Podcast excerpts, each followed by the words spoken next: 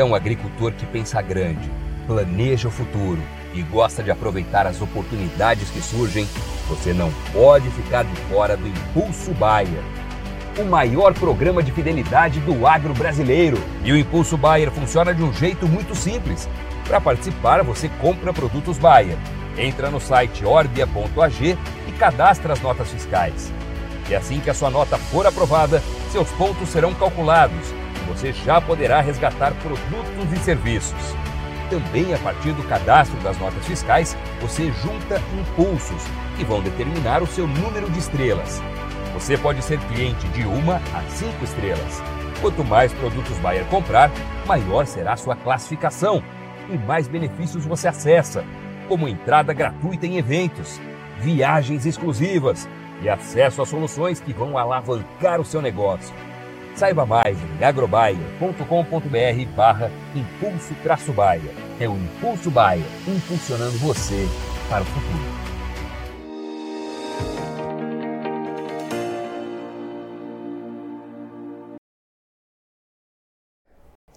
Olá, você ligado no Notícias Agrícolas, eu sou Guilherme Dorigati. Nós damos sequência à nossa programação, dessa vez para falar sobre o mercado do milho. Vamos acompanhar o que, que tem movimentado as cotações e o que, que a gente pode esperar neste mercado daqui para frente. Quem vai conversar com a gente sobre esse assunto, ajudar a gente a entender um pouquinho melhor essas influências deste momento no mercado, é o Enio Fernandes. Ele é consultor em agronegócio da Terra Agronegócios, já está aqui conosco por vídeo. Então seja muito bem-vindo, Enio. É sempre um prazer tê-lo aqui no Notícias Agrícolas. Ô Guilherme, o prazer é nosso, muito bom conversar com vocês. Enio, vamos começar olhando para o cenário internacional. Lá na Bolsa de Chicago, a gente teve ontem números importantes do USDA sendo divulgados. Como é que esses novos reportes lá nos Estados Unidos têm mexido com o mercado nesse momento? Bom, vamos lá. Nós, nós vimos ontem uma, uma alta forte na soja, né, trigo, e isso puxou milho. Só que no final do dia, uma, a safra era projetada um pouco acima de 383 milhões de toneladas, 300, quase 384. Agora o USDA projeta uma safra de 382 milhões de toneladas. É uma safra grande nos Estados Unidos. Outro, outro ponto de preocupação é que as vendas americanas de milho estão muito lentas, né? O Brasil está sendo muito competitivo, está ganhando mercado, as exportações brasileiras muito, muito fortes e você está roubando o mercado do, do milho americano. Além disso, o custo logístico dos Estados Unidos também está mais alto. O, o rio Mississippi está muito baixo calado, então o custo logístico dessa operação fica mais caro. A barcaça não vai cheia, ela vai com meia carga ou com menos do, do que a capacidade que ela precisa para transportar, para poder passar no rio. Então isso aumenta o custo logístico norte-americano. Então é, eu, eu, eu, vejo uma fragilidade dos preços em Chicago devido a essa tenda atrasada, competitividade do milho brasileiro e principalmente uh, da questão do rio Mississippi. E nós estamos ganhando mercado, o Brasil está ganhando mercado, as exportações brasileiras vão tomando esse espaço. Isso vai persistir pelo menos até o fim desse ano, começo de janeiro. E aí, Enio, trazendo aqui para o Brasil, a gente está num momento que os preços estão se recuperando, né? A gente vem acompanhando altas na Bolsa Brasileira B3. O que, que tem impulsionado esses preços aqui no Brasil? Uma informação complementa a outra, porque a gente tem, uma a gente tem um ponto a ser observado aqui. Ah, apesar do milho estar é, tá sendo pouco, tá perdendo competitividade na exportação lá nos Estados Unidos, apesar da entrada da safra deles, os prêmios aqui estão subindo, porque nós estamos ganhando o mercado e o nosso milho é de melhor qualidade. Então, o que você está vendo os preços em Chicago agora, o prêmio brasileiro está 100 pontos acima, porque nós somos, no final do dia, mais competitivos. Outro, outra coisa interessante é o seguinte: esse fluxo constante de exportação que nós estamos tendo, muito, muito forte, estamos batendo recorde de exportação, né? Se você pegar até setembro, nós já exportamos quase 28 milhões de toneladas, 27,8 milhões de toneladas. Só o line-up nesse mês de outubro é 9 milhões de toneladas que nós temos para exportar. É um volume muito, muito forte. E os próximos meses, essas exportações vão ganhar robustez. A gente diminui um pouco a exportação de soja, açúcar e milho ganham espaço físico nos portos. Então nós podemos terminar a nossa temporada que ela termina só em janeiro. No caso da soja é de janeiro a dezembro, no milho é diferente, é de fevereiro de um ano a janeiro do outro. Nós vamos exportar mais de 52, 54 milhões de toneladas se o ritmo continuar assim. Isso vai enxugando o mercado interno. Ao enxugar o mercado interno, os produtores conseguem é, preços melhores. E o demandador de mercado interno também começa a correr atrás desse milho para não deixar todo esse milho é, sair na exportação. No atual quadro que nós estamos vendo, nós vamos chegar no final dessa temporada com muito pouco milho no Brasil. Pouco milho frente à fantástica segunda safra que nós tivemos. Além disso, alguns sinais de alertas começam a surgir. O plantio atrasado, um pouco atrasado em algumas regiões, da soja, isso atrapalha o plantio do, da, do milho de segunda safra lá na frente. Há uma redução, a Conab mostrou essa semana, redução da área plantada de milho verão, projeção de redução da área plantada de milho de safrinha, é menor produção de milho de safrinha para o ano que vem. E, além de tudo, o produtor está muito desanimado. As vendas de semente de milho safrinha estão muito ruins no Brasil.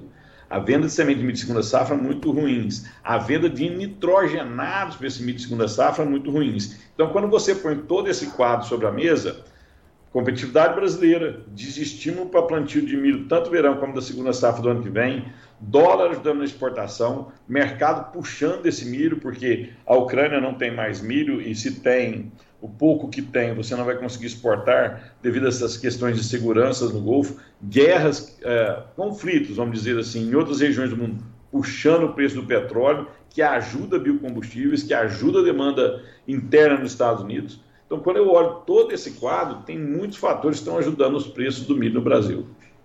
E aí é naquele momento que a gente vinha acompanhando de preços muito baixos, ficando abaixo até dos custos em muitas regiões, pode pintar um cenário melhor então daqui para frente?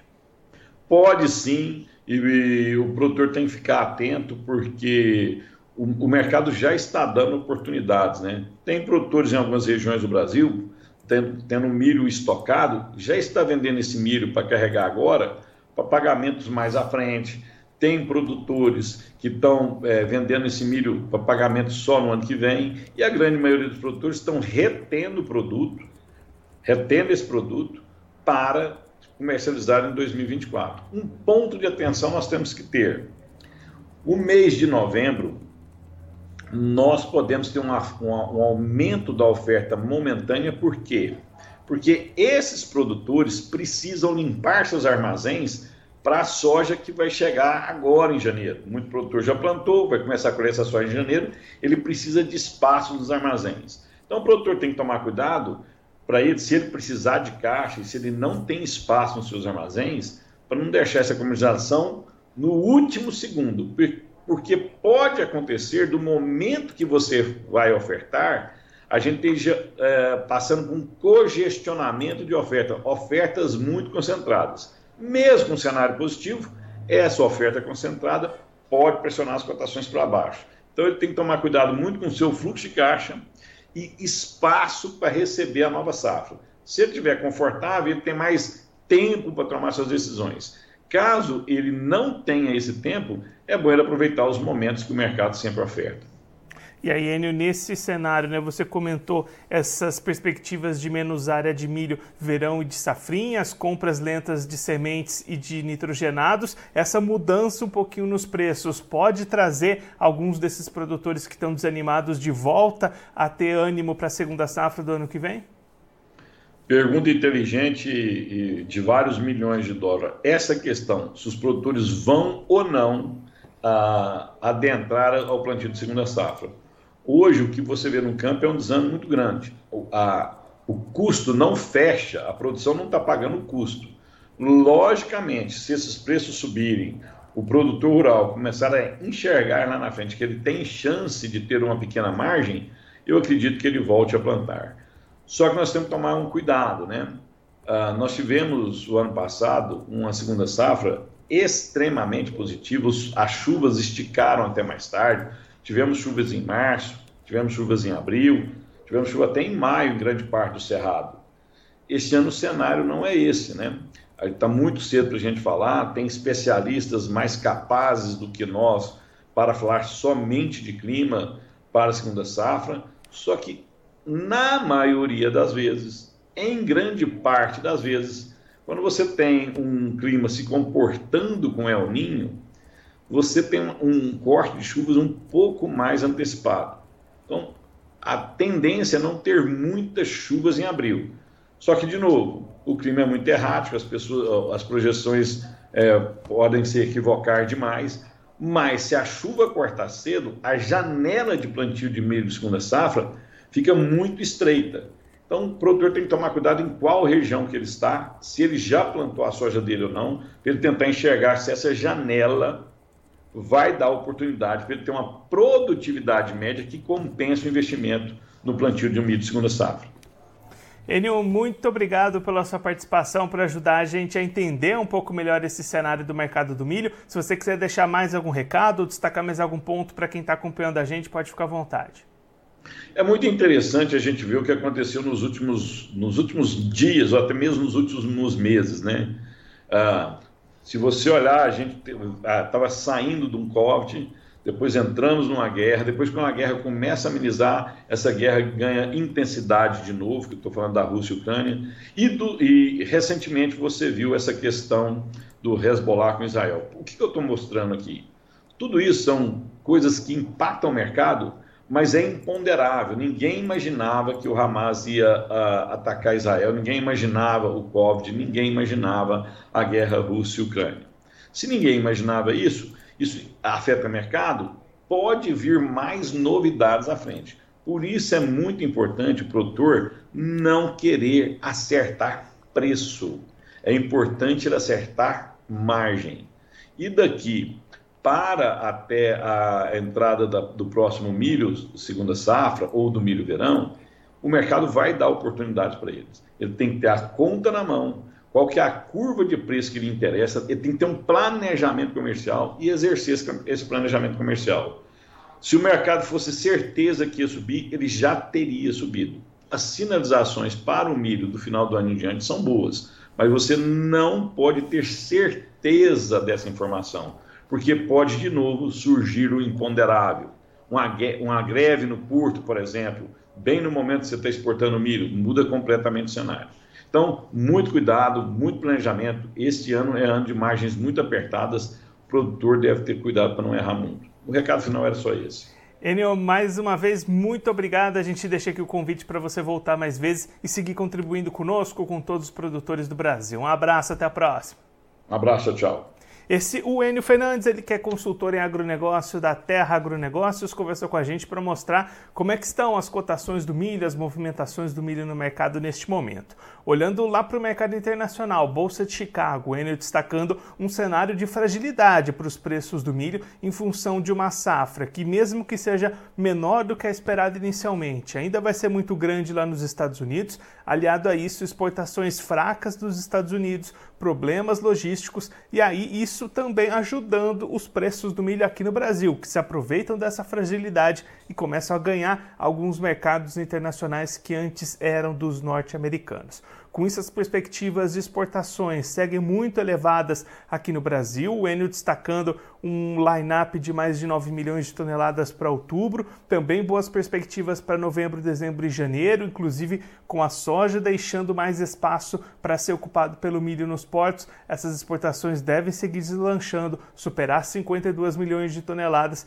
e aí ajudar a sustentar esses preços também no mercado interno, já que o demandante deste milho aqui no Brasil começa a correr para buscar essas, esses suprimentos para não deixar todo o milho ser exportado. Então, isso tende a ter um cenário de alta para os preços do milho aqui nesse restante de 2023, na visão do Enio Fernandes. Isso, inclusive, pode ajudar a mudar um pouquinho as perspectivas para a segunda safra do ano que vem. O Enio destacando as perspectivas até mesmo da Conab de redução na área plantada, produtor pouco animado, vendas de sementes de nitrogenados abaixo do normal para a próxima safra. Este cenário com preços um pouquinho melhores pode ajudar a trazer um ânimo de volta para o produtor, mas é claro que ele vai precisar ficar bastante atento às movimentações de clima, janelas de plantio, como o Enio destacou aqui para a gente.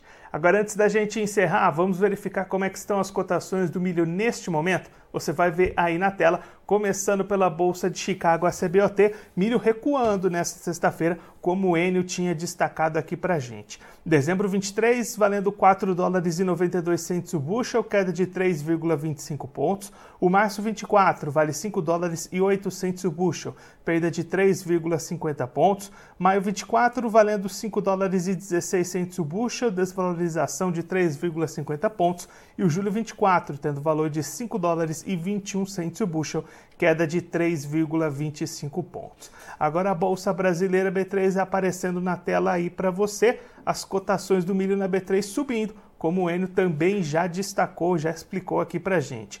Contrato novembro 23 sendo cotado a R$ 62,22 a saca, alta de 1,42%. O janeiro 24 vale R$ 66,11 a saca, elevação de 1,50%.